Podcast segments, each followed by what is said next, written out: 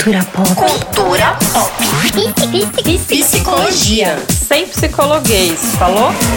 Oi, eu sou a Damiana, eu sou psicóloga. E eu sou a Felopes, psicanalista, e esse é o Psycho, nosso podcast de psicologia e cultura pop daquele jeito que a gente gosta.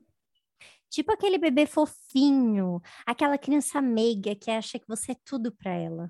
Alguém conhece uma assim? Nada dessas crianças crescidas, que ainda não são adolescentes, mas já reviram o olho e viram aquele monstro vermelho do tipo do aquele filme Red, quando ouvem a voz do pai e da mãe.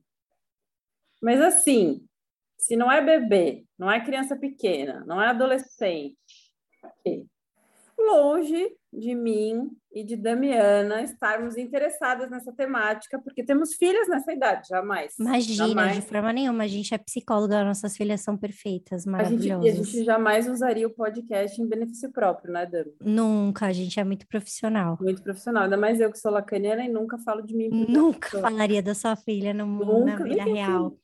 É, Na vida real. Então, para continuar bem longe da gente essa conversa sobre essa galerinha aí entre 7 e 12 anos, a gente convidou duas habituês da casa. A maravilhosa pediatra Tchacô Fazendeiro e a geógrafa de aparelhos nos dentes, recém-saída da adolescência, segundo a OMS, a incrível Lívia Jorge. Se É. apresentem, amigas. Oi, gente, eu sou Tia Kwan, sou pediatra, tenho é, pós-graduação de pediatria ambulatorial com enfoque em adolescência. Trabalhei em ambulatório de adolescentes do SUS por alguns anos na minha vida e hoje eu atendo alguns em consultório particular. Talvez eu conheça uma que você atende, não sei. É, Oi, gente, eu sou a Lívia, eu sou geógrafa, doula de adoção, doula de parto, ainda na graduação, então geógrafa, mas assim, quase. É, Acho que é isso, acho que a gente vai descobrindo ao longo. E aí, a adolescência tá cada vez mais cedo, eu tenho a impressão, né? Tipo, é, a, a Manu fica me falando, eu já sou pré, pré, pré-adolescente. Não, você é criança. Não, não. Quando que eu viro pré-adolescente? Eu Falei, daqui muitos anos, você é criança ainda. Mas eu tenho a sensação que tem essa coisa de cada vez mais cedo e isso ser, eh, vir a ser uma questão, né? Não só ela, mas tem muita gente que traz essa esse desconforto, né? É, e essa sensação de ser adolescente. Não sei o que, que vocês veem a respeito disso, assim. Tá começando cada vez mais cedo e acabando cada vez mais tarde, né? Acho que é Sim. importante pensar isso. É um período que está se estendendo para as duas pontas, no início e nesse término. E assim, né, a- as definições aí que a Fê até citou na, na entrada é- que adolescente para medicina é 10 a 20 anos, mas que tende a mudar, né? Para medicina pensando em OMS, Organização Mundial. É, porque as neurociências mostram que a gente ainda tem um amadurecimento do cérebro até os 24 a 25 anos. É, então, para a saúde tende a mudar essa definição de 10 a 24 anos, mais ou menos. É, pro, legalmente no Brasil é de 12 a 18 anos pelo ECA, né? O Estatuto da Criança e do Adolescente define essa faixa etária de 12 a 18 anos. É, só que a puberdade começa antes disso, né? Então, é, fisicamente, no corpo, as crianças definidas pelo ECA já vão ter questões que são do mundo da adolescência. Mas eu acho que essa coisa de ficar mais precoce e mais tardio tem muito a ver com um mundo de consumo, né? Então, é muito mais fácil que o adolescente consuma do que, o, do que, a, que a criança consuma. E no caso do, do final, né, dessa adolescência, acho que tem a ver com, um pouco com o mundo do trabalho também, né? Tem sido cada vez mais difícil entrar no mundo do trabalho e as pessoas acabam entrando mais tarde. Eu mesma fui ter carteira assinada, sei lá, com 26 anos de idade, enquanto meus, pra, meus pais tiveram com 14 anos, que era o que a lei permitia na época, mas já trabalhavam antes, né? É, e aí vale dizer que essa adolescência que acaba mais tarde, ela tem um recorte de classe e raça, né? Porque Sim. não é todo mundo que vai conseguir fazer 24 anos e não ter entrado no mercado de trabalho, seja ele formal ou informal, né? É... Fala o que, que é puberdade, doutora, explica para a galera. Puberdade é aquele momento que eles ficam fedidinhos, pode passar um desodorante, é obrigatório conviver com aquelas roupas que você lava, lava, não sai aquele cheiro horroroso. Bicarbonato, tem que Nossa botar senhora, bicarbonato. Vocês não têm ideia do que, que é isso. Então, o, a puberdade são essas transformações físicas que a criança passa, é, que vai ter uma maturação sexual ao final disso, né? Então, as meninas vão começar a menstruar e os meninos vão começar a ejacular, ou seja, são as transformações físicas que, que permitem que a gente passe a se reproduzir depois disso. É, então, né, começa a crescer pelos, começa a ter cheiro. Gente, a cara das mães de pré-adolescentes aqui está sensacional. É, então, vai ter cheiro, vai ter pelo, as meninas vão crescer mama. 30% dos meninos vai crescer mama, mas vai diminuir depois. É, é, nos meninos vai aumentar o tamanho do testículo, vai mudar a pele dos genitais, é, vai ter pelo em todos os lugares, né? Então, são todas essas transformações físicas. É, e elas são normais de acontecerem a partir dos oito anos para meninas e dos nove anos para meninos, né? Que é quando começam os pelos e os primeiros sinais. Isso quer dizer que é normal a menina menstruar com nove anos? Não, tem todo um processo de mudança corporal para acontecer. E muitas vezes o, o cheiro, né, esses cheiros de suor começam antes, e aí precisa de um acompanhamento, porque se for só o cheiro de suor, sem mais nenhum sinal, a gente não tem muito o que fazer, é, a não ser esperar. Mas tem alguns desodorantes que são liberados sim. E para tirar o cheiro da roupa, recomendo lisoforme, ali recomendo ali o bicarbonato, confesso que nunca tentei com bicarbonato, mas o lisoforme é um desinfetante, você coloca uma tampinha. Você lembra? então, é sobre isso, família, é isso. Agora, mas pelo menos Você coloca uma tampinha bactéria. na máquina de lavar, é, não, não vai, não vai Gente, mas ó, bicarbonato Não, 99,9% é... ele mata. Mas, mas, o bicarbonato ele dá uma chupada ali no cheiro, eu não sei qual é o mecanismo dele, que eu falo de uma família de pessoas fedidas, sempre fomos fedidos desde a pré-adolescência, tanto que o apelido carinhoso é como é fedida, vem cá fedida, é fedida. É mesmo? E, é, negócio é Conta mais, Lívia, pra gente, como é que era isso? É, do fedor mesmo? É, tipo, como é que era você adolescente? Dividida. Tendo que viver. É sobre Mas isso. o pessoal não, não, a não tem passa da adolescência não é mais fedida. Eu, quando corro, não fico fedida, jamais. Não, mas Ai, daí, Fernanda, eu, daí eu aprendi. Eu acho que eu fui, eu lembro do, do, primeiro momento, assim, do primeiro dia que eu, que eu comecei a ter um cheiro muito forte, que eu estava na casa de uma amiguinha e comecei a sentir uma vergonha atroz. Entrei no banheiro e falei, preciso fazer alguma coisa. E ela tinha um perfuminho. De criança, né? Perfuminho, Sim. colônia, mamãe e bebê. Bote. E daí comecei a jogar assim no sovaco, morrendo de vergonha, só queria ir embora para minha casa. Cruel. Gente, esse período, a tia Coa foi falando, é cruel, né? São muitas coisas que mudam, ao mesmo tempo são pré-adolescentes que já estão inseridos no Instagram, numa cultura de imagem muito normativa. Verdade. E daí tem e são coisas que mudam e que você não está autorizado a conversar sobre elas, né? Porque tudo gera vergonha, tudo está é. envolto em um monte de tabu. Sim. E parece que na TV todo mundo adolesce lindamente, né?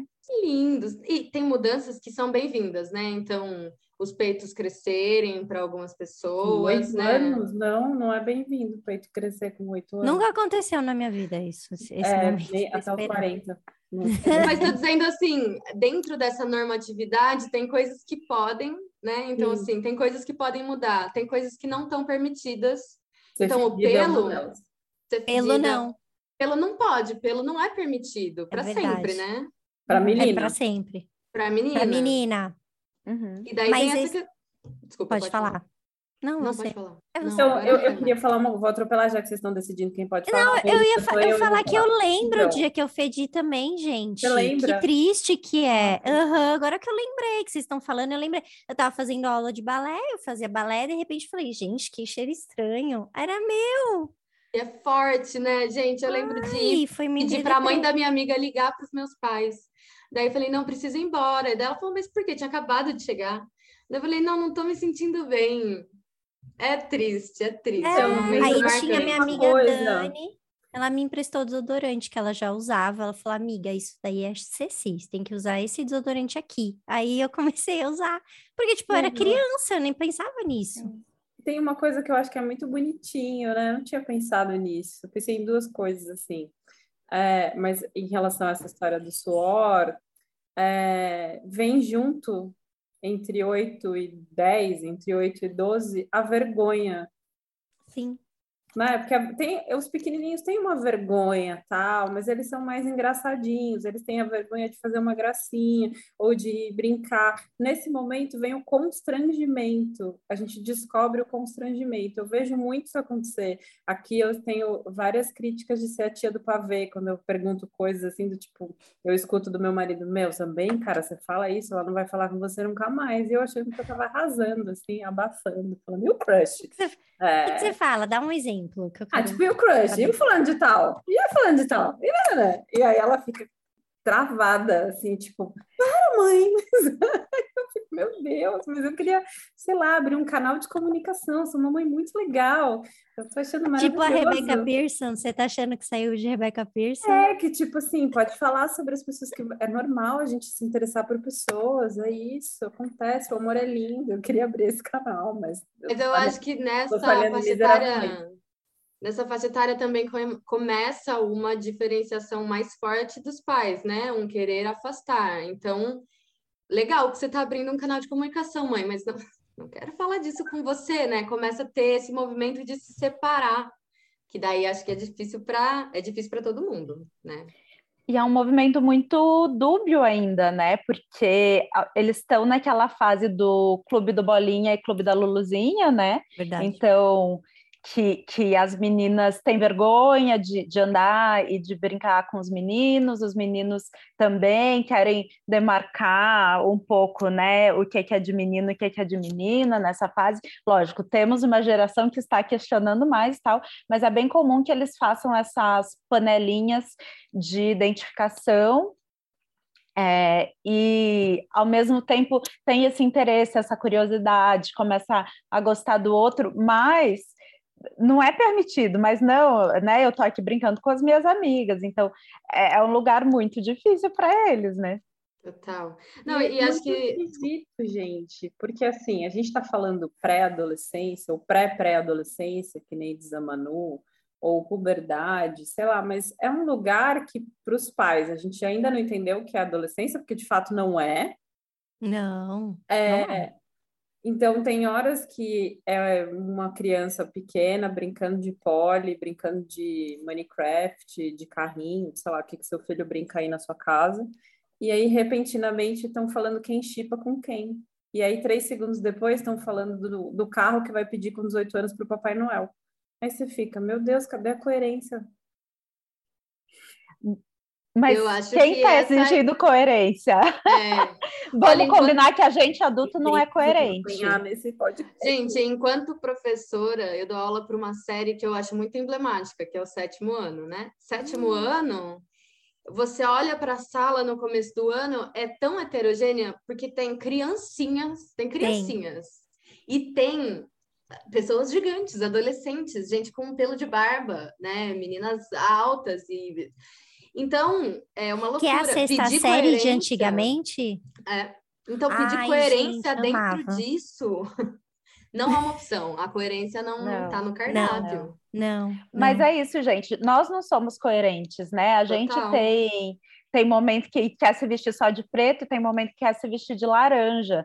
É, e tem momento que ama aquela música mais calma e tem momento que não tá afim de lidar com isso. E, em teoria, nosso cérebro está um pouco mais maduro e a gente não está passando pelo, pela avalanche de transformações que eles estão passando, né?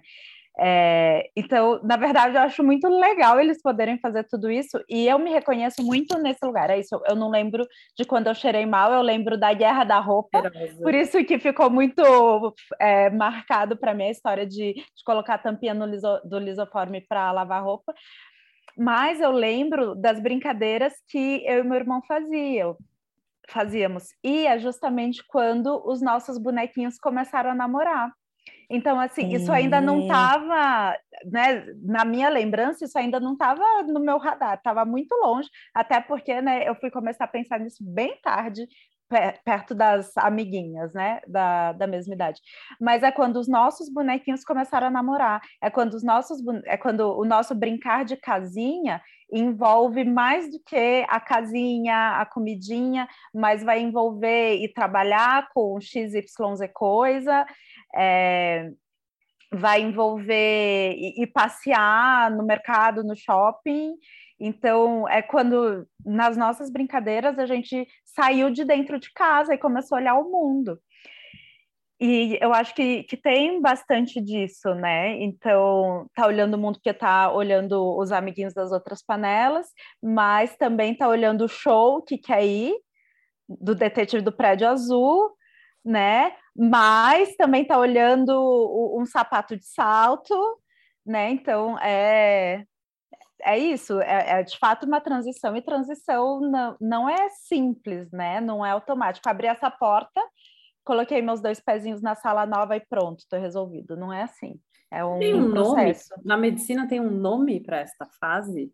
Não, não a gente chama de escolar. É o limbo. Limbo. Não é que está no limbo, é porque é. na medicina a separação é por grupo de doenças principalmente Eita. pensando em infecto contagiosa, é, principalmente pensando em infecto contagiosa, porque era o que mais matava na época que, que foi feita essa divisão, e a medicina era feita para as pessoas sobreviverem. Hoje tem é, mais coisa que, que a gente vai trabalhar, mas então são os lactentes, né, os bebês de 0 a 2, de 2 a 5 ou 6 são os pré-escolares, dos 6 aos 10 são os escolares e a partir de então adolescentes. Então, essa fase que chama de escolar, mas a escola vai permear a vida do, na adolescência inteira ainda, né?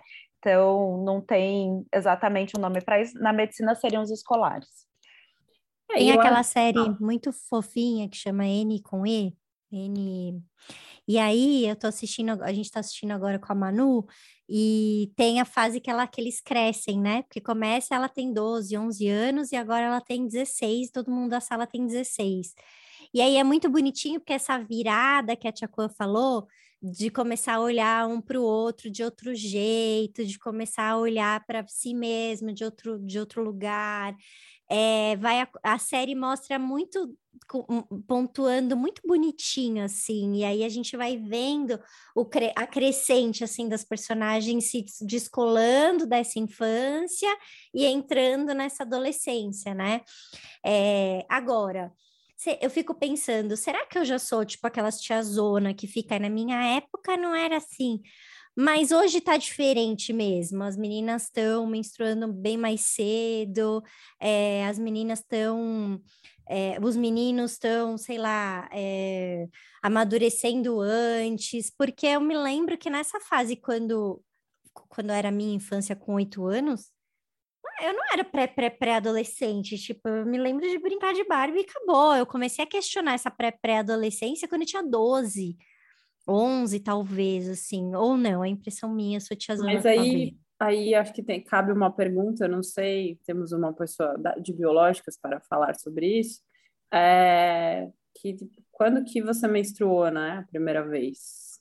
16 anos, eu menstruei super tarde, 15.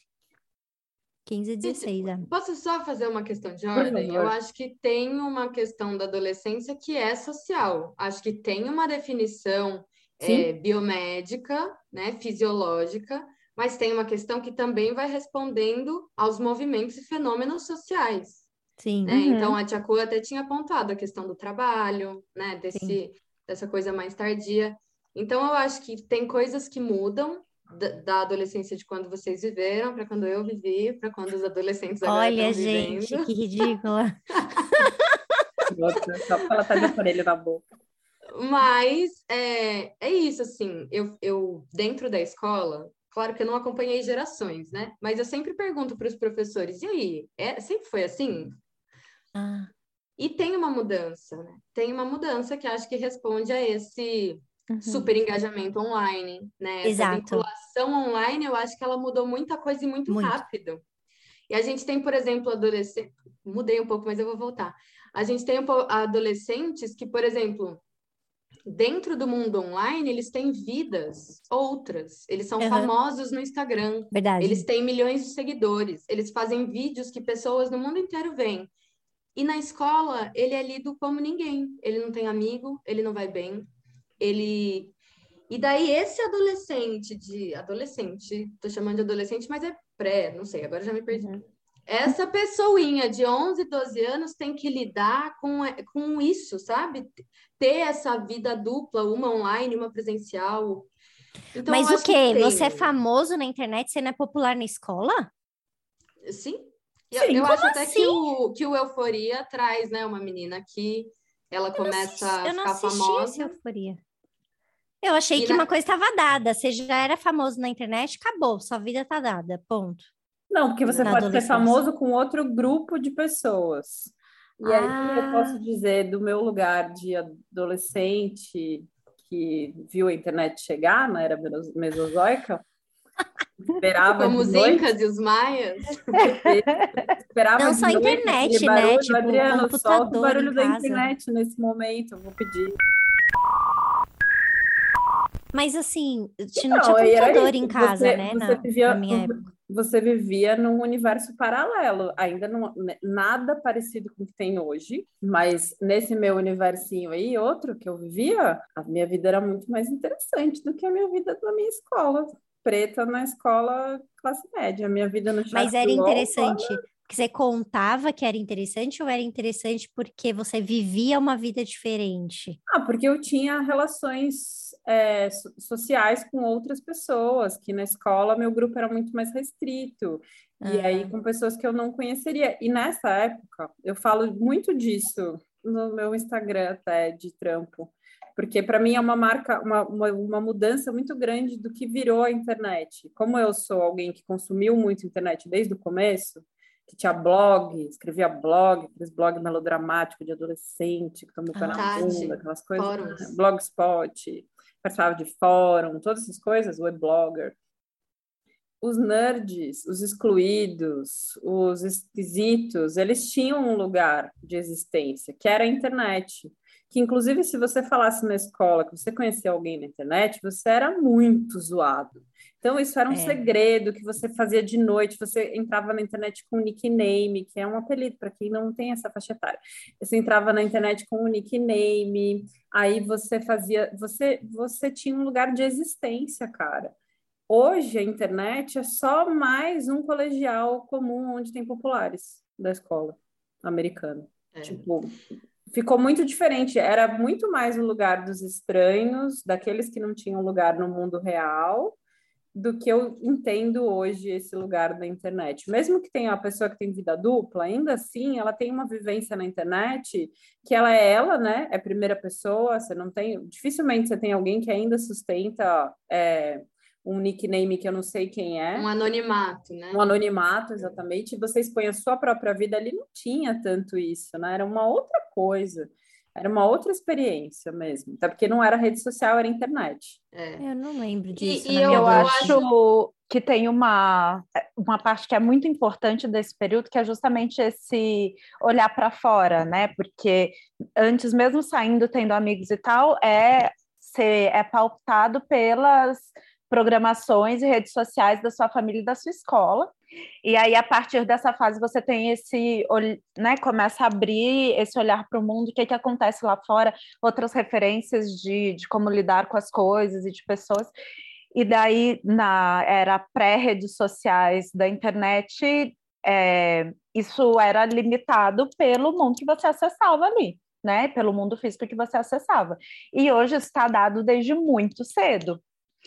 Então, acho que é aí que acho que é um dos pontos em que mora essa coisa do será que a galera está adolescendo mais cedo?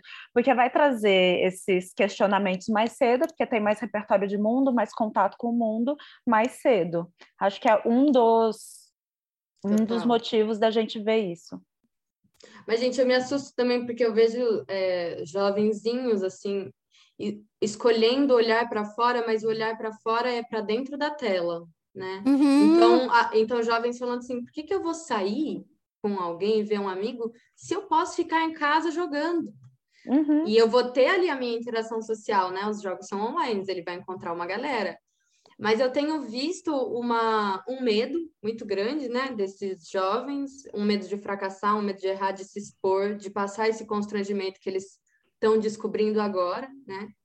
E esse é isso que eu acho louco, assim, talvez a, a, as nossas gerações unindo aqui, é, a, a, juventude significava mesmo mais sexo, drogas e rock and roll. Vamos pro show, vamos dar a cara a tapa, quero passar batom preto e beijar na boca.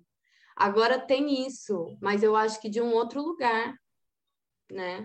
Mas eu, eu te, é isso das drogas, eu tenho a sensação que hoje é uma questão muito complexa, assim, porque mesmo que não sejam drogas é, proibidas, tem as drogas dos medicamentos. Tem muito adolescente medicado. Muito. Todos. Muito. Muito. Muito e, e... Nossa, isso produz efeitos muito complicados, né? Demais. É, porque é um sujeito que está construindo sua identidade Sim. e ele recebe, tem recebido, e eu vejo isso aos montes, ele recebe um diagnóstico. Sim. E esse diagnóstico fecha uma coisa, ele é uma coisa em si, né? Então você uhum. tem TDAH. O diagnóstico ele vai servir para justificar todos os defeitos, entre muitas aspas, desse jovem. Então não é uhum. preguiçoso, ele tem TDAH. Não é que ele é grosseiro, ele tem TDAH. Uhum. Todos os, todas as coisas boas dele são dele, mas ó, ele é ótimo, ele é simpático. E ele que está formando a identidade começa a não sei se eu tô falando besteira, mas começa meio que se acomodar dentro desse diagnóstico, né? Uhum. Ele não, não movimenta uma série de questões, ele não tem que lidar com isso, porque a culpa não é dele, a é. culpa é, é do diagnóstico. E, gente, isso é tão complicado. Também porque você junta um diagnóstico que traz uma identidade para uma pessoa que está buscando uma identidade, né? Uhum. Eu ia falar isso. Exato. Me lembra muito, assim, uma, a fase dos bebês, né, em que você precisa aprender sobre o seu bebê e você não sabe nada sobre aquele bebê, uhum, uhum. e aí você ganha um diagnóstico de, sei lá, a, a PLV, alergia à proteína do leite de vaca. Isso eu posso falar como alguém que foi mãe de uma criança PLV. Pronto, qualquer comportamento que esse bebê tem é a PLV. Não dormiu hoje, a PLV. Esse cocô, a PLV. Tá chorando, a PLV. Riu, a PLV. Tudo é a PLV. Pronto, é isso. E aí você perde o enigma, né? Que é uhum. quem é esta pessoa. Sim. Eu acho e assim, que é, que é um, de, um debate assim importante para a gente pensar, porque tem uma coisa que a gente fala na psicanálise, principalmente, né? Ali na primeiríssima infância, de 0 a 18, quer dizer que a gente, o diagnóstico que existe para um bebê é ele não tá bem. Esse é um diagnóstico psíquico, né?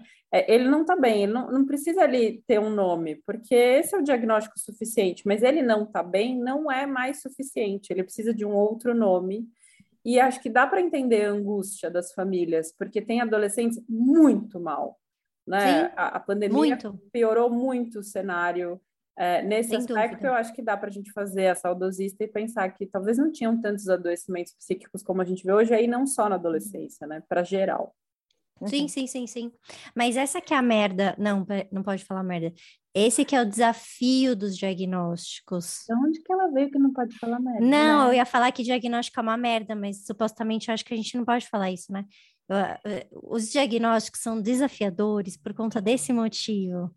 Porque eu acho que aí eles colocam você nessa caixa do diagnóstico, você vira isso, né? E aí, virando isso, te limita. E na adolescência, isso é tão complicado porque é isso, você está buscando saber quem você é, alguém vem e te fala, ó, oh, você é isso daqui, pode pegar uhum. e levar embora. Acabou. Sim. Né? É, é, e se encontrar não é um passeio no parque, né? Não é uma coisa super Exato. tranquila. De fato, vai ter momentos de, de angústia, de sofrimento, de, de se sentir sozinho. É, e daí é muito mais fácil você né, terceirizar é, porque você sai desse lugar, você já tem definido ali quem é você, qual é a sua personalidade para esse diagnóstico. E um negócio que me preocupa muito é que a gente assume como problema, como diagnóstico, questões que são normais da vida, mas que a gente não está preparado para lidar com elas numa vida de rede social, que na rede social está todo mundo feliz, alegre, contente, passeando no iate. É, e aí, aqui no mundo real, a gente sente raiva, a gente sente dor, a gente sente tédio, a gente sente tristeza. É, e isso no, no pré-adolescente, ele está descobrindo um monte desses sentimentos e, e, tem alguma questão confusa de não entender por que está sentindo aquilo, ou de não saber ainda dar o nome. E daí vai atrás de um diagnóstico, né? Então, ok, ele está sofrendo porque está numa transição, porque está triste, porque aconteceu alguma coisa. Não é mais aquela criança fofinha que brinca e que tem cinco minutos de colo e se resolve com esse monte de sentimentos, logo ela tem um problema.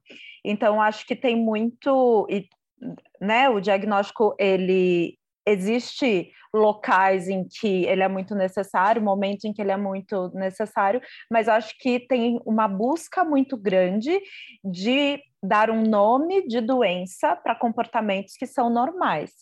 É, acho que é o Carlos Gonzalez que fala que a gente tem uma epidemia de diagnóstico de autismo, ao mesmo tempo que a gente tem uma epidemia de não diagnóstico de autismo e TDAH, porque a gente acaba diagnosticando pessoas que não têm, mas que a família acaba tendo essa demanda, porque esse é um comportamento muito diferente do que eu estava acostumado, então vamos dar um nome e uma solução medicamentosa, ao mesmo tempo que tem gente que precisaria desse olhar para ter é, atenção específica, enfim, para que tivesse contribuições para seu desenvolvimento e que não tem, né? É, então, eu acho que é uma idade que a gente precisa tomar muito cuidado com o diagnóstico, porque os sentimentos estão explodindo, eles estão virando indivíduos e vão te responder grosso ou virar o olhinho para você. E isso não é porque está doente, mas porque está tá virando uma pessoinha, um indivíduo Sim. que está se descolando dessa família, né? Total. E, assim, e acho que é horrível a adolescência. Eu odiei a adolescência. Horrível. E é eu perante odiei. a essa angústia que você vai também construindo a identidade, né? Que a Tia Cor falou, que, que tem todo esse desconforto.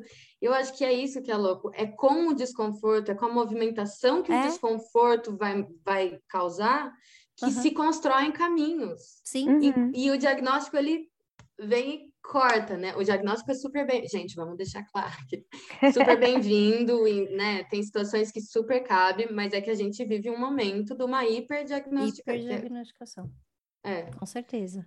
Mas assim. E assim, a... receber o diagnóstico de depressão e ansiedade, né? Porque estamos nessa pandemia de depressão e ansiedade pós-Covid, que nós adultos também estamos. É, não pode é importante olhar para isso, lógico, mas não pode ser esse lugar de definir a personalidade da pessoa, né? É, é o, a pessoa está deprimida, ela não é deprimida, está uhum, ansiosa, uhum, ela não é total. ansiosa. Uhum, e como que a gente pode contribuir para que essa pessoa se desenvolva. E daí não cabe a nós justificar que ah, este comportamento é por causa desse diagnóstico, né? Mas também pontuar, e aí acho que vem a coisa de limites, que começa a ficar mais difícil nessa fase, mas pontuar, né, que olha, este comportamento grosseiro não é aceitável. Uhum. Entendi que você não, não tá legal, né, a uhum. gente pode lidar com isso de maneira X, Y, Z, mas esse comportamento é inadequado, né, então...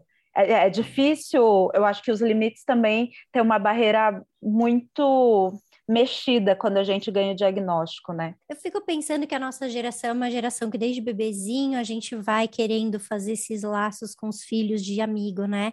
Ai, você é sua melhor amiga, você vai poder contar comigo sempre, você vai poder conversar comigo para tudo, e tá, tá, tá, tá, tá. E aí eu vou saber que eu vou ler tudo da disciplina positiva, da criação com apego, então meu filho nunca vai bater a porta na minha cara, nunca vai, né? Desde nunca vai se jogar no chão do mercado, até nunca vai bater a cara na minha, a porta na minha cara e dizer eu te odeio, você é horrível, prefiro a mãe da fulana. É, e aí, quando chega a adolescência e tudo isso começa a acontecer, às vezes muito antes, assim, né? De, de tipo, porque hoje tem uma maior probabilidade de, da pessoa que está dentro da sua casa poder dizer que ela te odeia, porque que a gente não está fazendo a disciplina positiva, a criação com apego, a terapia, não sei o quê. Então é isso, você vai saber que você vai ouvir que a pessoa te odeia.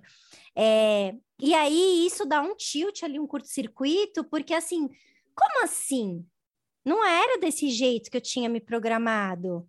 Porque eu fiz tudo direito, eu fiz tudo que eu podia ter feito, eu fiz tudo direito quando na verdade não é sobre você, é sobre a, a outra pessoa, né? Então. Mas, Dami, Desculpa. Não, acaba, acaba. E, e, rapidinho, só vou terminar aqui que o, a minha, o, o, meu, a minha ideia. Na semana passada eu estava num, num, curso lá e aí estava falando sobre a, o atendimento na abordagem a crianças e adolescentes.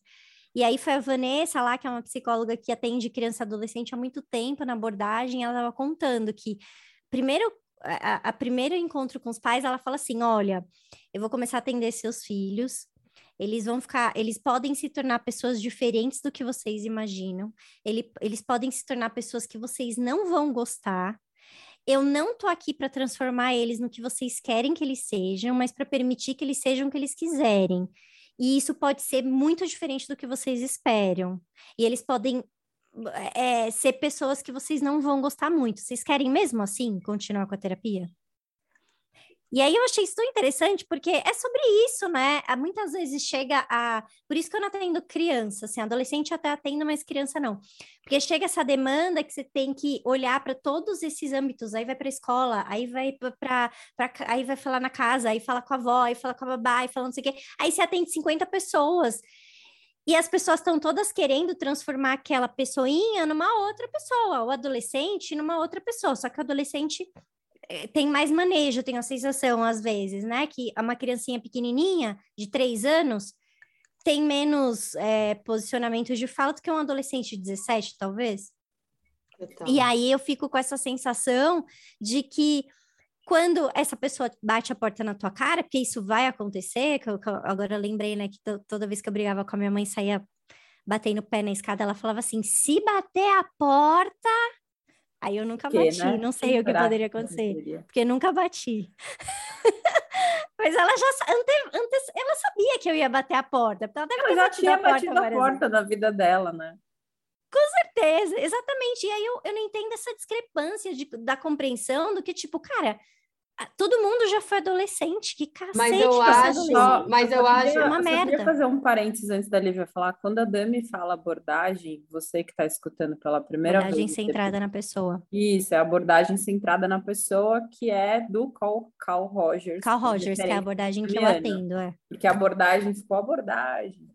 É, centrada na pessoa de Carl Rogers. Isso. Vai, Lívia, fala aí. Eu acho que essas coisas andam tão juntas né? Os pais que, de algum jeito, também se especializaram e leram em a disciplina positiva e o Veleda, e eu dei colo e fiz o desmame consciente aos poucos, e que tem uma especialização, né? Hoje os pais também estão cada vez mais não querendo traumatizar os filhos, isso também virou uma questão. E que vão se responsabilizando por isso, né? Ah, o convênio, a escola, eu sempre te dei atenção, e daí chega um momento que é assim, uma culpa, por um lado, principalmente para essas mães, porque deu errado e a culpa é minha. E as instituições não têm nenhum problema em responsabilizar essa sujeita sozinha, porque assim, você fez errado e o seu filho tem problema. Eu, eu, eu pesquiso maternidades, né? E eu entendo que o diagnóstico, às vezes, ele vem até como um alívio social. Porque essa mãe vai ser desresponsabilizada, a culpa não é dela, ele tem um diagnóstico, né? E eu, eu, eu fico pensando muito nisso. Daí eu trabalhei. Trabalho? Aquelas que não quer falar. Trabalhei e trabalho com crianças é, muito específicas, de uma classe muito alta, crianças brancas de São Paulo, filhas da elite. Vou falar isso aqui, né? não tem problema nenhum. É... E o que, que é a reprodução, se não a reprodução do tecido social, né? Voltando lá, que a Vera Iaconelli sempre fala. Então, qual que é esse tecido social que está sendo reproduzido? Quando essas crianças mostram que não serão médicos, advogados, banqueiros, economistas, políticos, porque não estão conseguindo passar da sexta, sétima série, essa sujeita que é a mãe está sendo hiper responsabilizada e o diagnóstico vem salvar ela. A família demanda diagnóstico, né? Pensando nesse nicho. E a escola também. Porque é um jeito também de individualizar um problema que é coletivo que é o que eu ia falar, que a tia Coa estava falando. Não só nesse nicho, Lívia, você vai lá para os abrigos. Os abrigos demandam um diagnóstico de que esse menino é TOD, transtorno opositor, uhum, uhum. não sei o que, que é o D. Desafiador. Desafiador. Eu ia falar defensivo, opositor defensivo, não pareceu combinar. Mas sabe o que eu ia falar da, da mãe, do pai, da família? Tem uma coisa que rola nesse momento específico da vida, do escolar, dos 7 aos 12, dos 7 em diante, vou mais longe, dos 4 em diante, que é, a gente entra num vazio. Não existe mais grupo para falar sobre filho. Porque, em tese, a criança já fala, então muito da tua angústia já se esvaziou. Você já falou muito sobre fralda, desmame, sono, o bicho já dorme, já está indo para a escola. Se você retomou sua vida profissional, você já retomou. E aí a gente entra num momento entre essa fase de sete em diante, é uma fase que, inclusive, pouco a gente tem contato com as famílias da escola. Então, você mal conhece os pais do, coleguinha, do coleguinha do seu filho, e você conhece se isso for uma iniciativa sua, né? Então, sei lá, é uma inicia... eu sempre falo que é uma iniciativa minha ter grupos de WhatsApp das famílias, porque eu sei que eu preciso delas em algum momento, tipo, para pegar minha filha na escola num dia que eu não possa, para coisas bem objetivas.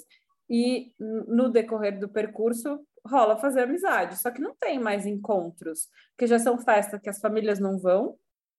A partir dos sete, oito anos, se prepara que você vai deixar na porta da festinha vai falar beijo, boa festa. Se prepara para você que está pensando, meu Deus do céu, vou deixar ela sozinha. Se prepara para curtir também, porque, meu Deus, eu vou ter uma sexta-noite, vale night, vou pagar essa família que está fazendo essa festa. É, tem, tem, esse, tem esse lado, mas é que é isso, você, você passa não ter mais esse contato, você está sozinha. Se você tem a sorte de ter amigos, e aí que não tem nada a ver com o seu círculo, Tipo, eu sou amiga da Dami, eu tenho outras amigas que têm filhos na mesma idade, a gente vai trocar entre a gente, mas porque a gente já tinha vínculo afetivo antes. Se não, você não, você tá sozinha, você não tem nem mais consulta com o pediatra, você cola no não. pediatra só quando a casa caiu.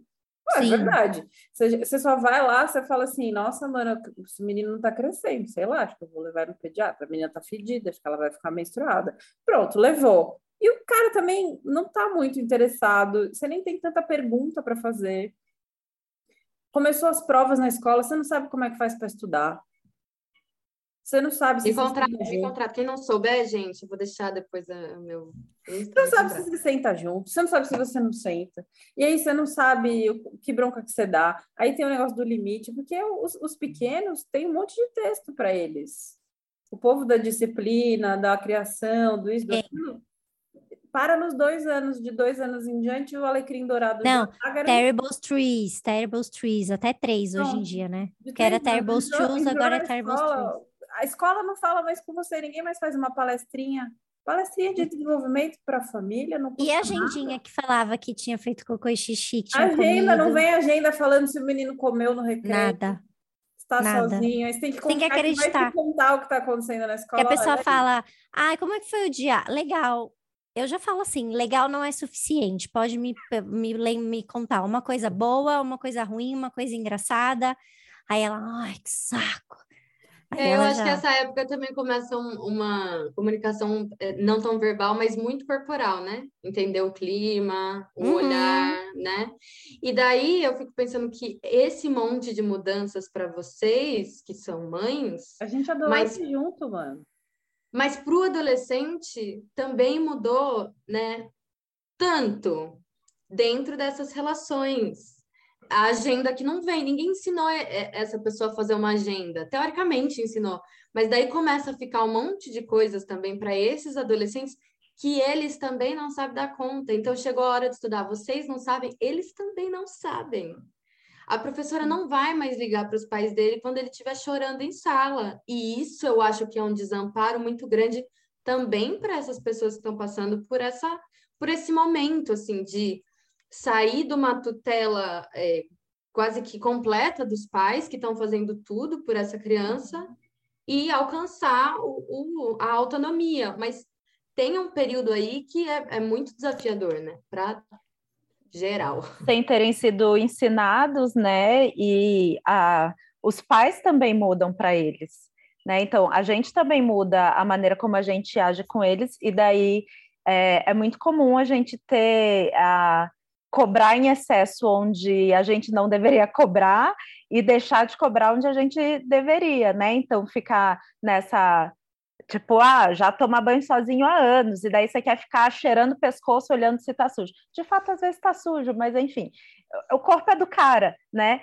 É, mas é, cobra de menos onde deveria cobrar, né? Então, ah, é, no estudo, no, no, horário de dormir, enfim. E é muito difícil, porque também ninguém ensinou os pais a serem pais de, de adolescente e de pré-adolescente mas acho que uma coisa que que me ocorreu aqui durante a conversa mesmo foi é, cara, não são outros seres, né? É um contínuo daquilo que a gente vinha tendo.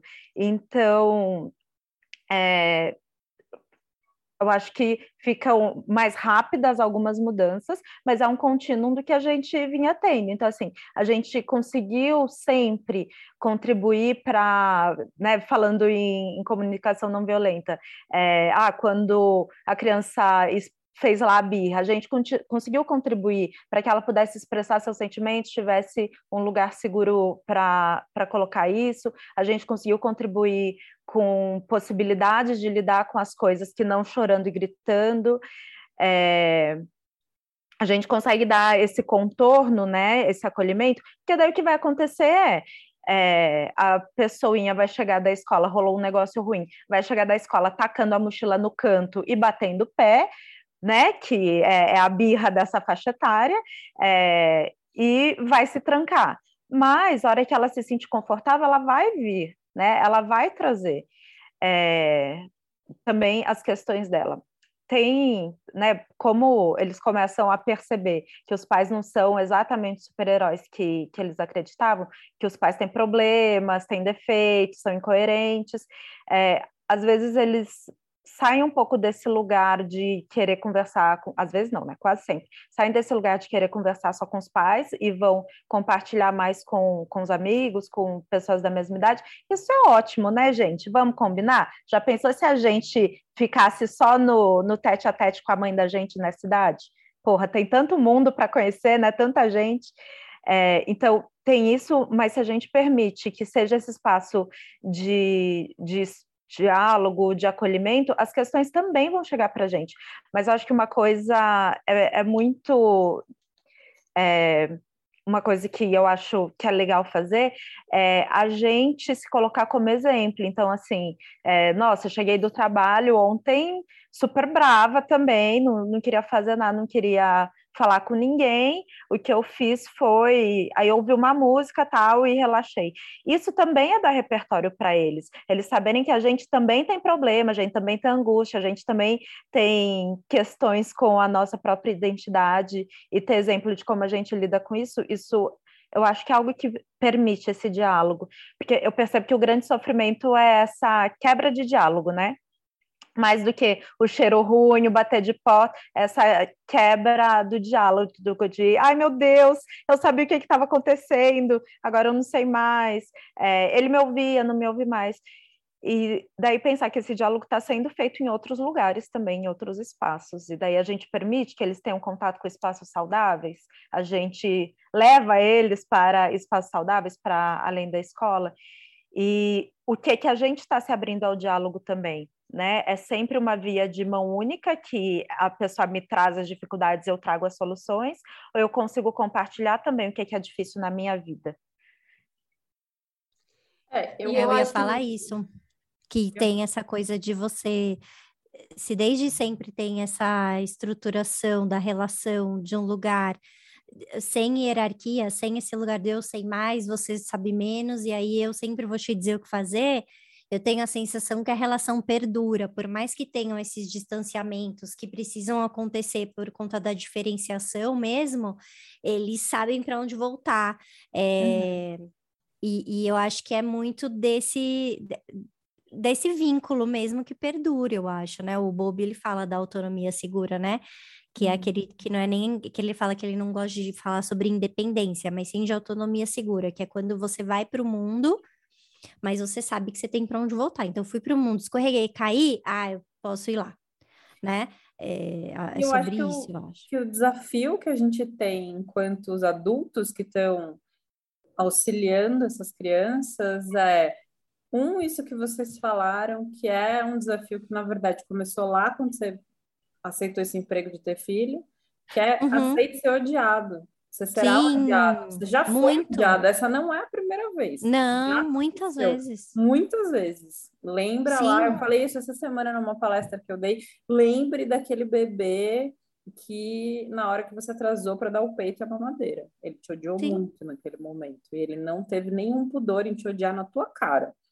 Sim. É isso. Então faz parte da ambivalência afetiva. A gente vai ser odiado e a gente precisa ser capaz de sustentar esse lugar de ódio sem ir embora, sem uhum. quebrar. Uhum. Nós uhum. somos o adulto da relação. Somos o adulto da relação. Sim. E acho que tem uma, uma outra coisa para pensar, que é esse lugar de se oferecer como referência, né? Não ser essa pessoa que, tá, que é sempre infalível, que Sim. tudo que você faz está certo. Se oferecer como referência e compartilhar coisas, que a gente fica esperando que eles compartilhem, mas a gente não compartilha Sim, nada. Exato. E acho que essa, essa outra coisa do compartilhar coisas, que é confiar nesses, nesse, nessas pessoinhas, nas escolhas que você fez, inclusive, da escola que você escolheu, do lugar Sim. que você frequenta, confiar dentro do que é possível confiar, porque a gente não vai conseguir controlar tudo. E acho que a gente tem que saber se retirar nisso, né? Assim, saber deixar o cara aí, esperar que ele volte, mas também saber a hora que a gente vai ter que buscar. Uhum. Sim. Que é o que eu fico e tá tudo bem errar nesse processo também. Exatamente. Porque é isso, não somos infalíveis. Não somos infalíveis. E, eu, e eu, o que eu mais recebo, assim, de conversas, às vezes, de famílias, é... Ah, mas ele não quer fazer terapia. Eu penso, ele quer ir no dentista? Ele quer não, tomar banho? Não quer. Você leva ele no dentista? Leva. Então. Então, ele pode vir aqui, sem querer. Ele não vai ser o primeiro, não será o último, infelizmente, que vai ficar aqui calado com uma cara de bunda, olhando para o teto quando não dormindo, isso já aconteceu, que coisa tenebrosa, não, não desejo para ninguém. É, bocejando de mentira, uh, bocejar de mentira dá um ódio profundo. Eu amo quando boceja de mentira. Bocejando de mentira, e faz parte, o máximo pode acontecer não deu match comigo, talvez dê match com a Dami, Sim. talvez dê match com outra pessoa, mas a gente não pode se furtar a ir buscar, porque a gente tem adolescentes muito doentes, adolescentes Sim. que não estão saindo do quarto em nenhum momento, Sim. não está legal, adolescente que está com uma questão alimentar importante, adolescente que está muito mal na escola, está tendo crise de ansiedade na escola. A gente precisa fazer alguma coisa, porque a gente continua Verdade. sendo o adulto da relação e a gente vai ter que levar. E saúde mental não dá para a gente ter esse constrangimento não. de assumir esse lugar de que sim, quem vai decidir se você vai fazer terapia ou não sou eu. E assim, veja, não é sobre a gente, não é sobre os pais. Ai, tá fazendo isso para chamar minha, não é sobre você. Olha para olha para essa pessoa, não é olha é para você, ela. mas vai te doer muito. Porque vai, essa... vai te doer, Fê, mas olha essa... para a pessoa, olha para a pessoa. Primeira fala para as famílias, assim, desde os pequenininhos quando vem, que é dói muito levar uma criança, um adolescente para terapia, dói muito, dói muito, porque ninguém queria estar aqui. Você queria levar ele, sei lá, na recreação, numa viagem, você não queria trazer ele aqui, eu sei, eu sei disso. Né? Acho que saber pra disso todos também, os motivos, sabe? dói. Quê? Todos os motivos dói? Acho que alguém, não. Alguém vai fazer terapia de boa, assim? Ah, Fê, hoje em dia tem um monte de gente, tipo, uma vez eu comecei a atender um adolescente porque a mãe fazia terapia, o pai fazia terapia, a irmã fazia terapia, ele falou, eu também quero saber como que é. Aí veio fazer terapia. Ficou dois anos fazendo terapia, hoje ele me segue no Instagram, eu sei por onde ele é. ele tá um fofo. Maravilhoso. Já é adulto, hoje ele tem 19, acho que vai fazer 20 esse ano. Comecei a atender ele com 13 é, é, eu acho que tem isso também, tem esse lugar do adoecimento, tipo, eu preciso ir, que droga, porque meu filho não está bem, porque tem muita coisa grave rolando, sim. A gente está atendendo muito caso de adolescente grave, real. E tem também adolescente que chega para a gente porque a família já tem essa estruturação da terapia no dia a dia e que vem nesse lugar, tipo, ah, eu quero estar tá aqui porque eu sei que a adolescência é difícil e eu acho que a terapia vai me ajudar, porque meus pais fazem terapia, minha irmã fez terapia, meu outro irmão faz terapia, então eu também quero saber como que é. é eu acho que muda também eu já mandaria a interpretação da... do você vai querer fazer tudo que todo mundo faz, por quê? Não, eu, eu vou receber. Até semana que vem. Até semana que vem, tchau. Pô, eu vou é receber. isso? Você faz tudo que todo mundo faz? Não necessariamente. Mas sabe, seu pai e sua mãe fazem terapia. Mas, Fê, eu tô falando do lugar do não adoecimento, entendeu? Porque antigamente não, é, só ia pra terapia quem tava quebrado, sabe? Preventiva, é. É, Hoje em dia não é desse lugar para todos os casos que eu tô dizendo, entende? Sim. Mas acho que ainda tá mais na exceção esse lugar, né? É. Pelo menos sim, no, no meu público sim. viciado. Sim, sim. Ah, e acho que a prevenção talvez seja um lugar da escola, das escutas coletivas, sim, de, um, né, de outras sim. construções que não precisam ir para. Porque eu acho que terapia, apesar da gente não falar disso exatamente, mas terapia é, é não é soft skill, assim, né? É hard chegou na terapia, tá no indivíduo já. Mano, não tá legal, cara. Tem outras coisas que podiam ter acontecido antes. Nossa, sim, essa questão da função da escola é super importante, né?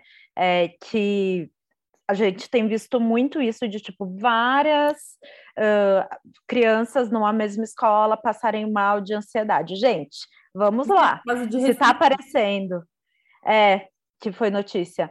É, vamos lá, se está aparecendo um monte de gente com a mesma coisa no mesmo lugar, a gente precisa olhar para o lugar. Se um monte de gente tiver diarreia no mesmo lugar, a gente vai olhar para a água, para a alimentação Comida. desse lugar. Por isso que eu não tenho paciência. Se um monte de gente, gente, tem dor de cabeça nesse lugar, a gente vai olhar para a luz, para o barulho, enfim, para as coisas que possam, possam estar causando dor de cabeça nesse lugar. Se está todo mundo tendo crise de ansiedade, opa, vamos olhar para esse lugar, o que é que a escola, o que é que coletivamente pode fazer. Pois é. Mas essa é a minha preguiça que eu tenho, porque aí chega a coordenadora da escola Ivy League lá de São, daqui de São Paulo, é, Harvard dos pequeninos. E aí entra em contato comigo. Ah, vamos, tipo, é uma escola, essas escolas tipo classe blá blá blá de São Paulo, primeiro do vestibular. Aí ela me manda mensagem: "Ah, vamos falar, vamos". Aí eu começo a pontuar, eu falo, ó, oh, tá acontecendo isso, isso, isso, isso. Como é que vocês vão rever? Meio da pandemia, não sei o quê, acabou de acabar a pandemia, né? Agora é que eles estão voltando, né? Enfim. Ah, então, a gente já chamou uma psicóloga para falar aqui, é, mas a estrutura mesmo vai continuar, porque para a gente tem essa coisa do vestibular, você entende? Que os pais é, me pedem. Eu, Mano, então o que você tá falando comigo, velho? Na boa, tipo, não vai eu, mudar a estrutura? Eu, eu, né? eu concordo plenamente. E acho que nesses momentos, quando você está quando você está no lugar de terapeuta desses casos, também é o lugar que a gente vai falar por que, que essa criança precisa estar nessa escola. Sim. Por, que, por que, que é essa escolha? O que, que essa escolha revela desta família? O que, que essa família está esperando que essa escola vai trazer? Né? O, que, que, tá, o que, que é tão difícil de olhar? Né? Às vezes eu fico pensando, por exemplo, sei lá, é, eu adoro arte, são as matérias que mais me interessam até hoje, artes visuais, eu gosto de desenho, a minha filha faz laboratório de maker. Maker é fazer uns troços meio matemática, meio projeto de ciência, meio essas coisas que eu jamais faria. É isso, eu vivo o luto do bebê idealizado para o resto da sua vida. Seu filho não é você. É, e é duro, porque às vezes a gente não consegue enxergar mesmo, né? Leva um tempo de você olhar e você falar, nossa, é isso, né? Mas assim. Esse tem... humano aqui, ele é um cara muito diferente, né, meu? Ele precisa Sim. de uma outra coisa.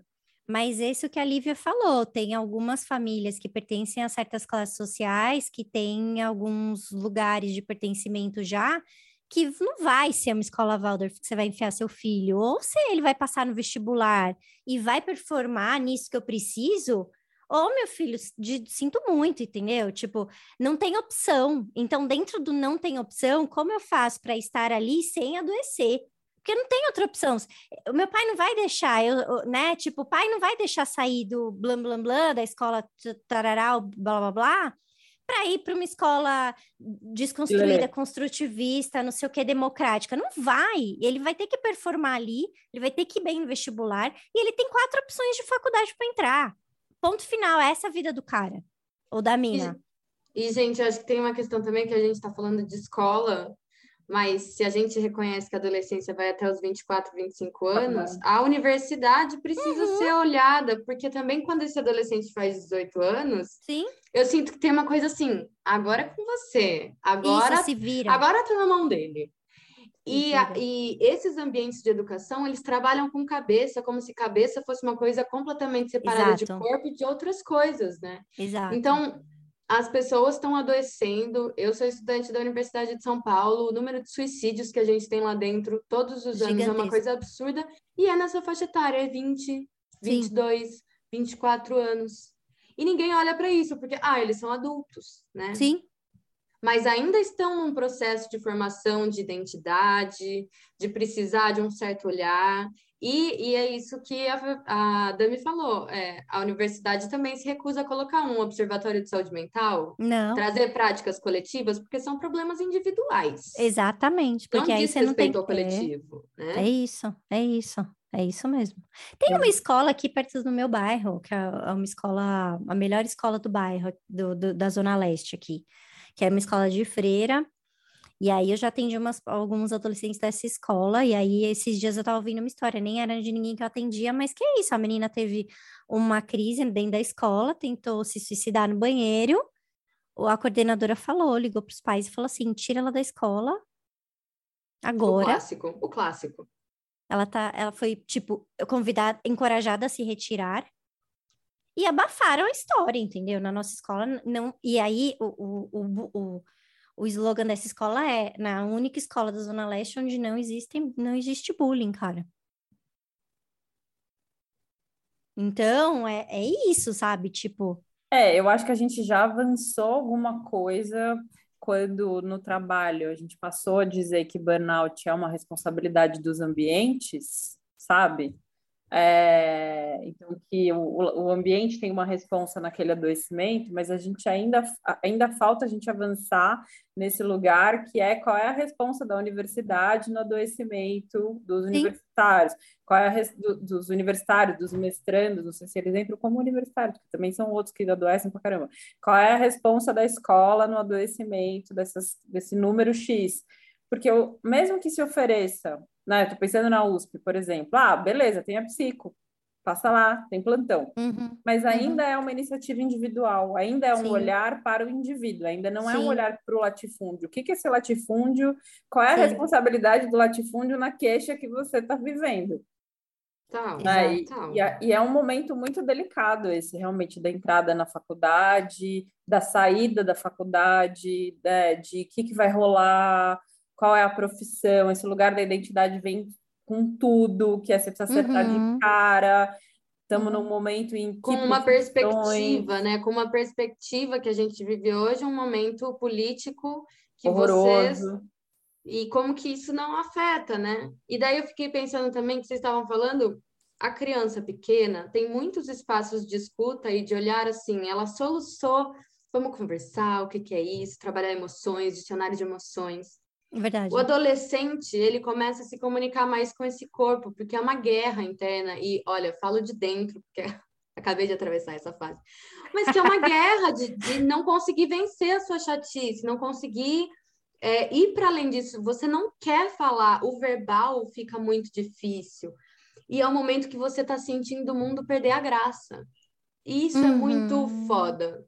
Não sei se pode falar palavrão. Mas isso oh, é muito. Pode é muito profundo, né? Então, e daí eu fico pensando quais são os espaços de escuta para esse corpo.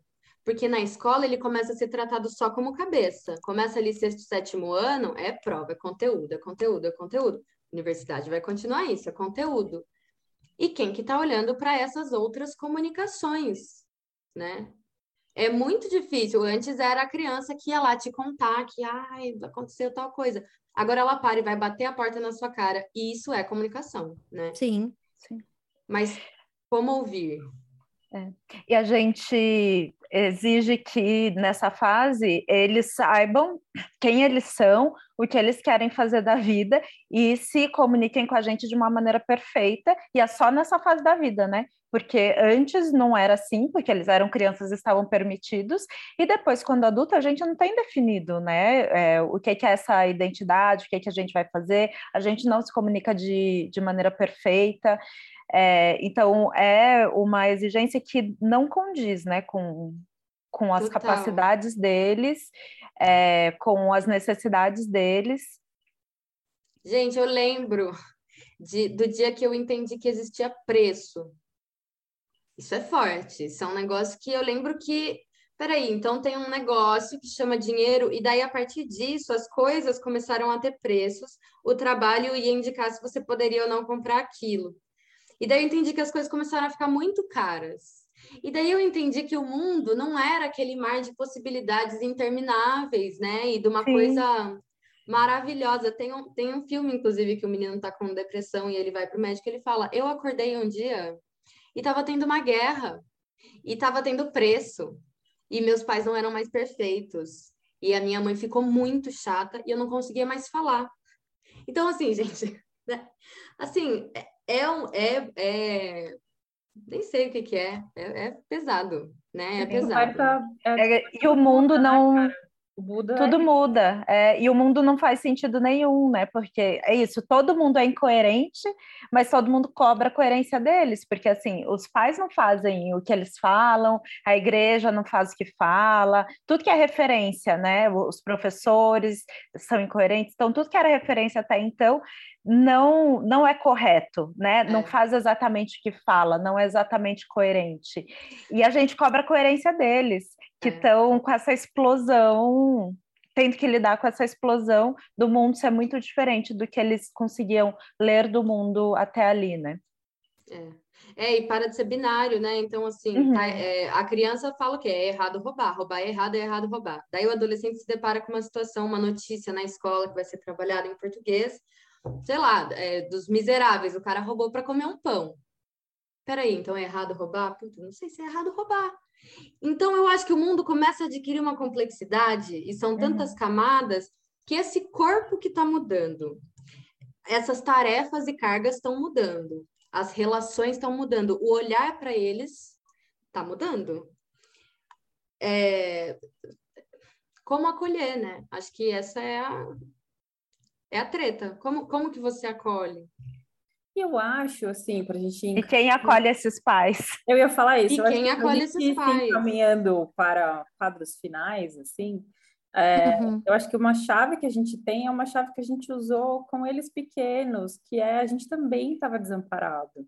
E a gente vai seguir desamparado. Porque tem Sim. algo que a gente precisa ter um, né? Um, eu, eu preciso ser esse, essa âncora aqui de que eu ofereço referência mas eu preciso ser uma âncora que é falha, que tem buraco, que é, tem vulnerabilidade, que está num lugar ali, falando bem psicanalês mesmo, de suposto saber, assim, sabe? Eu Não sabe as respostas. É. É, mas eu tô aqui, mas eu também tô nesse momento, porque tem, tem uma, um trecho do livro da Filha Perdida, que não aparece no filme, que eu acho tão bonito, que é um momento que ela, mãe, percebe que ela envelheceu, que é quando a filha fica mais adolescente, maior. E quando os olhares na rua são para a filha e não são mais para ela.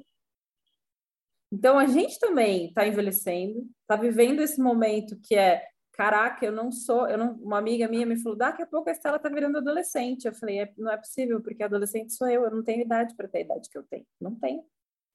É, então a gente também está envelhecendo, está tendo que lidar com esse momento na nossa vida com ao mesmo tempo que você está lidando com um adolescente na sua casa, um pré-adolescente, um escolar, ou o nome que a gente quiser dar aqui.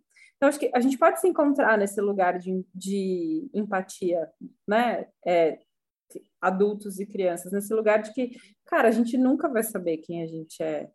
Essa pergunta não acaba, né? E esse é o legal da vida, na verdade. E eu acho que um outro caminho é a coletividade, né? Que você até citou antes, que ah, até dois anos tem grupo de apoio, tem grupo de paz, tem reunião, tem não sei o que lá. É, eu não acredito numa saúde que seja produzida, produzida individualmente, né? Então, se a gente pensa que um monte de adolescentes surtando numa escola, a escola tem responsabilidade nisso, a gente, enquanto sociedade, tem responsabilidade né, no porquê essas crianças estão adolescendo, entre aspas, mais cedo, nas demandas, nas doenças, nos diagnósticos e também nas potencialidades. Então, eu acho que buscar caminhos coletivos, né, buscar juntar pessoas que estão passando Isso. pelo mesmo período são, é, é um instrumento muito importante. Isso, amiga, amigo ouvinte, você vai aprender a fazer com o seu adolescente, provavelmente. Porque a gente fica adulto e alguém um dia disse para você, não sei quem foi que falou isso, que a gente não faz mais coleguinha quando a gente é adulto, que adulto só tem a vidinha da família dele. O adolescente te ensina que, mano, ter amigo é muito legal. Confiar nas pessoas pode dar ruim, mas pode dar coisas muito legais. E a gente não precisa parar de fazer amiguinho depois que a gente cresce. A gente pode continuar tendo coleguinha com quem a gente vai no parquinho, com quem a gente vai conversar na lanchonete. É isso, porque a gente fica sozinho também, porque a gente começou assim se mesmar cada vez mais. A gente precisa uhum. mandar uma mensagem para o ser humano, perguntando se a gente pode ligar, porque a gente não pode incomodar aquela pessoa com uma ligação. Cara, que destino trágico para o ser humano que ainda precisa mandar pedir permissão para fazer um telefonema. Então a gente pode fazer coleguinha. Isso vai ajudar a gente muito. Nosso, os adolescentes vão ensinar a gente melhor do que a gente a fazer isso. É isso, gente. Muito obrigada. Acho que temos divertidamente, né? Vocês duas já fizeram divertidamente? Nossa, eu falei a mesma coisa. Tô pensando a mesma coisa, Tchakua. Gente, é que eu escrevi no chat. Você não pode me incomodar com uma ligação. Manda áudio. Hahaha. É, eu Vou pensei exatamente. todo mundo com uma ligação. Eu te Bom. amo, mas desculpa. E eu não ligar. sou sua coleguinha, eu sou sua amiga. Vou ligar. Você não pode. Vou ligar. Não, acho que ligação até vai. Ligação de vídeo eu acho. Nossa, muito mais. De noção. Não, de vídeo não. De, vi... de vídeo não dá, não tem como. Às vezes você tá fazendo um negócio, liga, liga, ó, o telefoninho aqui no ouvido, gostoso de falar. Vídeo eu acho pesadão. Gostoso demais mandar uma mensagenzinha. Gente, precisa voltar a saber fazer amizade. A gente tá muito ruim, cara. Amiga, a gente já faz, já tem cinco pessoas Total. que são suas amigas, tá bom. Eu posso dar uma frase só de, de esperança para as pessoas? Por Ai, por favor. Gente, adolescência é, é, é, um, é puxado, é puxado, é puxado para todo mundo, mas é legal. Muito o diálogo legal. também muda. Tem outras possibilidades, né? Aquele Sim, jovem que ouve uma música que você apresenta, ou que vai te mostrar uma música e vai pirar com aquilo. É. Ou que vai ouvir um negócio e fica assim, não acredito, é isso e discutir e mostrar paixões por coisas. É. Eu acho que é. deve ser muito incrível você ver o seu filho, sua filha se apaixonando por coisas, por temas, pessoas, por pessoas. É maravilhoso. Ah, e coisa, eu acho que é uma expansão assim desse corpo e dessa subjetividade que, que é, é legal. É difícil porque é uma transição puxada mesmo. Gostei da palavra para o tema, mas é, é incrível. Vai fundo e seja hum. esse porto seguro de volta, porque a gente vai, a gente faz merda, e mais do que bronca, a gente precisa dessa segurança, né, para voltar. É, a gente faz merda para sempre, gente. Para sempre. É. É. Dicas. Perfeito, Lívia. Eu ia falar exatamente isso, que é uma fase deliciosa, que tem que, que dá trabalho, mas é, como todas as fases, vamos como combinar. Todas. Mas que é muito bonito ver eles virando Pessoa. serizinhos é, e muitas vezes melhor do que a gente, justamente porque tiveram a gente para ajudar a construir eles. Verdade. Né? Então, é muito lindo. É muito delícia. Dicas. Dicas e cartas dos ouvintes. Divertidamente é um filme ótimo que fala sobre essa transição para a adolescência e a morte das ah, coisas é. da infância e né é bem isso quando o pai e a mãe ficam chatos não entendem então divertidamente que ok, é uma dica que sempre está aqui, mas é, é muito legal. Dos filmes novos, tem o Encanto, que vocês já discutiram aqui, que também é, é, esse lugar, né, da, da Mirabel se encontrando enquanto ser humano, enquanto suas ah. próprias características é, diante da família dela, que espera coisas dela que ela não, não pode cumprir, né? É, é. Aí tem o, o Red, que também acho que já foi dica aqui. É, putz, não lembro. Em português tem uma complementação esquisita. É... Urso vermelho? Não, tá, é vermelho e daí tem uma complementação, assim. Mas que é outro da Disney que também é muito essa fase, né? É, da da menina gostando de coisas de fora ali da cultura da família e, e, tem que lidar com, com a mãe sobre isso. E a mãe também precisa lidar com a adolescência dela, né? Nesse momento, é, é acho muito legal. É, bom, vou, uma série muito boa que está no Netflix chama Grand Army. Posso digitar depois em algum lugar. É, incrível, só que é uma série pesada, é uma série bem densa, então é, assistam sabendo disso, tem vários gatilhos envolvidos, mas é sobre adolescência e tem coisas muito bonitas. E eu pensei, não, aqui não tem muito a ver, mas tem a ver, que é Grace and Frank, que eu acabei de acabar, que é uma série sobre, daí sobre a terceira idade, mas eu acho que elas vão se encontrando e se reinventando em todos os momentos, e é um pouco disso que a gente está falando daqui, né? Aqui. Verdade, como, verdade. como que a gente vai é, entendendo esses momentos, né? Agora os olhares são para sua filha, não são mais para você. É, o trabalho que vai mudando, como, como é que essas coisas são? E Grace and Frank acabou agora, não vou dar spoiler, tá muito bonito. Dá uns deslizes, assim, a série, mas acho que é isso.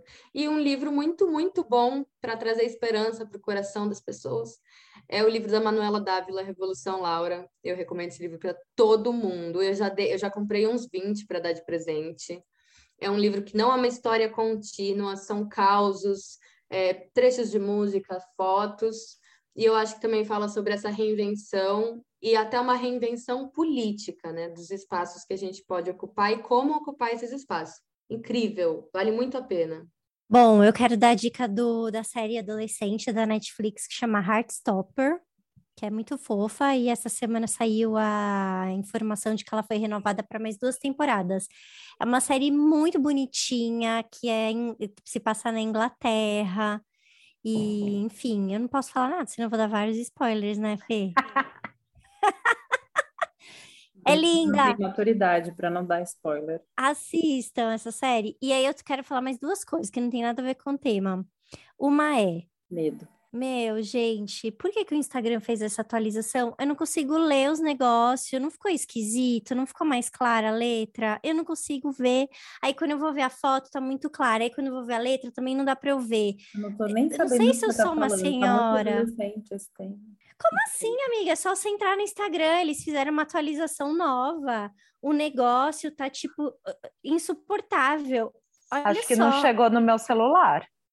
Tipo, gente, olha aqui, olha isso. No meu também não, você. gente. Olha aqui, ó, tá assim agora. Aí, se você quer ler o texto, você precisa fazer mais. Aí a foto fica escura, aí o texto fica quebrado. Aí você não consegue passar para cima, muda de foto. Tipo, meu, tem um monte de gente trabalhando nisso, não faz merda. Por favor, vocês ganham Ah, é milhares. tipo, é tipo a atualização do WhatsApp Web, né? Desculpa. Nossa, eles erraram feio. O que Eu sou aconteceu? contra.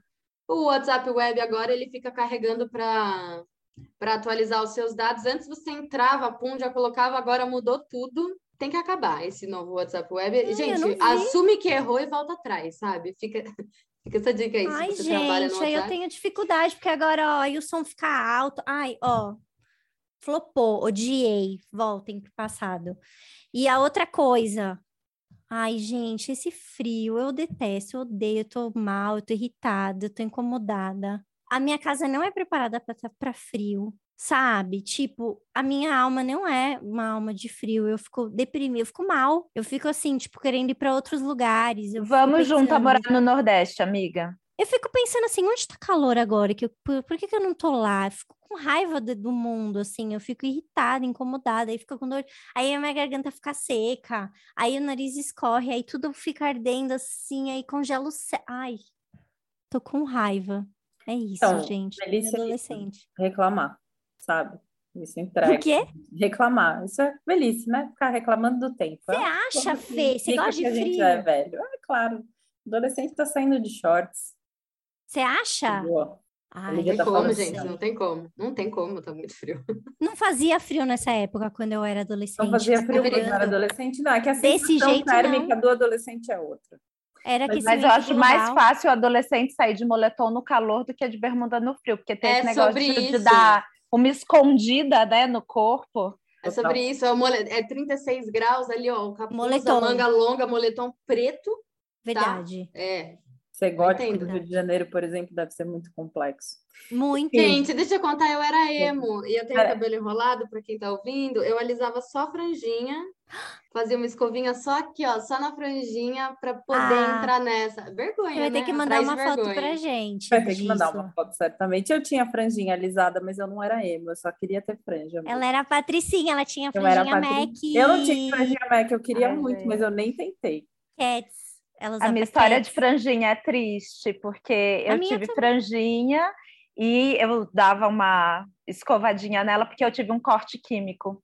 E daí, tipo, eu fiquei com franja por causa do corte químico. Ah, você já era hipster naquela época. Então, gente, é, adolescente, de, quem tem adolescente cacheado, é, vai procurar como cuidar direitinho vai. desse cabelo para não fazer esse tipo de porcaria. Vai, eu treinei é. tanto, eu falei, minha filha não vai passar pelo que eu passei, graças a Deus. Agora eu sei todos os produtos. Aí ela tem cabelo liso. É, pois é, estamos aí nesse mesmo mar. Meu maior medo, gente. É, não é, é fácil. É o look é, não é fácil. idealizado. Deixa eu dar minha dica antes da gente ir embora. Então, uma dica é o Greg News sobre adolescência, assistam, maravilhoso. Hum. E a minha outra dica é esse livro que chama Aurélia Precisa Pagar o Aluguel, do Diego Sanches. É quadrinhos, da editora Mino, e é dessa fase da adolescência que a Lívia falou, 18 mais, assim. É muito legal ela vivendo essa, esse momento da vida que ela precisa pagar o aluguel. A Aurélia precisa pagar o aluguel. A gente acolha uns 18 mais. Acolha uns 18 mais, total. Muito. Deixa o meu apelo.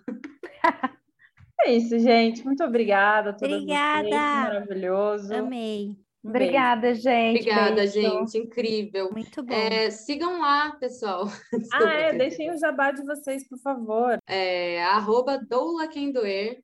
Segue lá, um trabalho muito legal. E o meu é isso mesmo.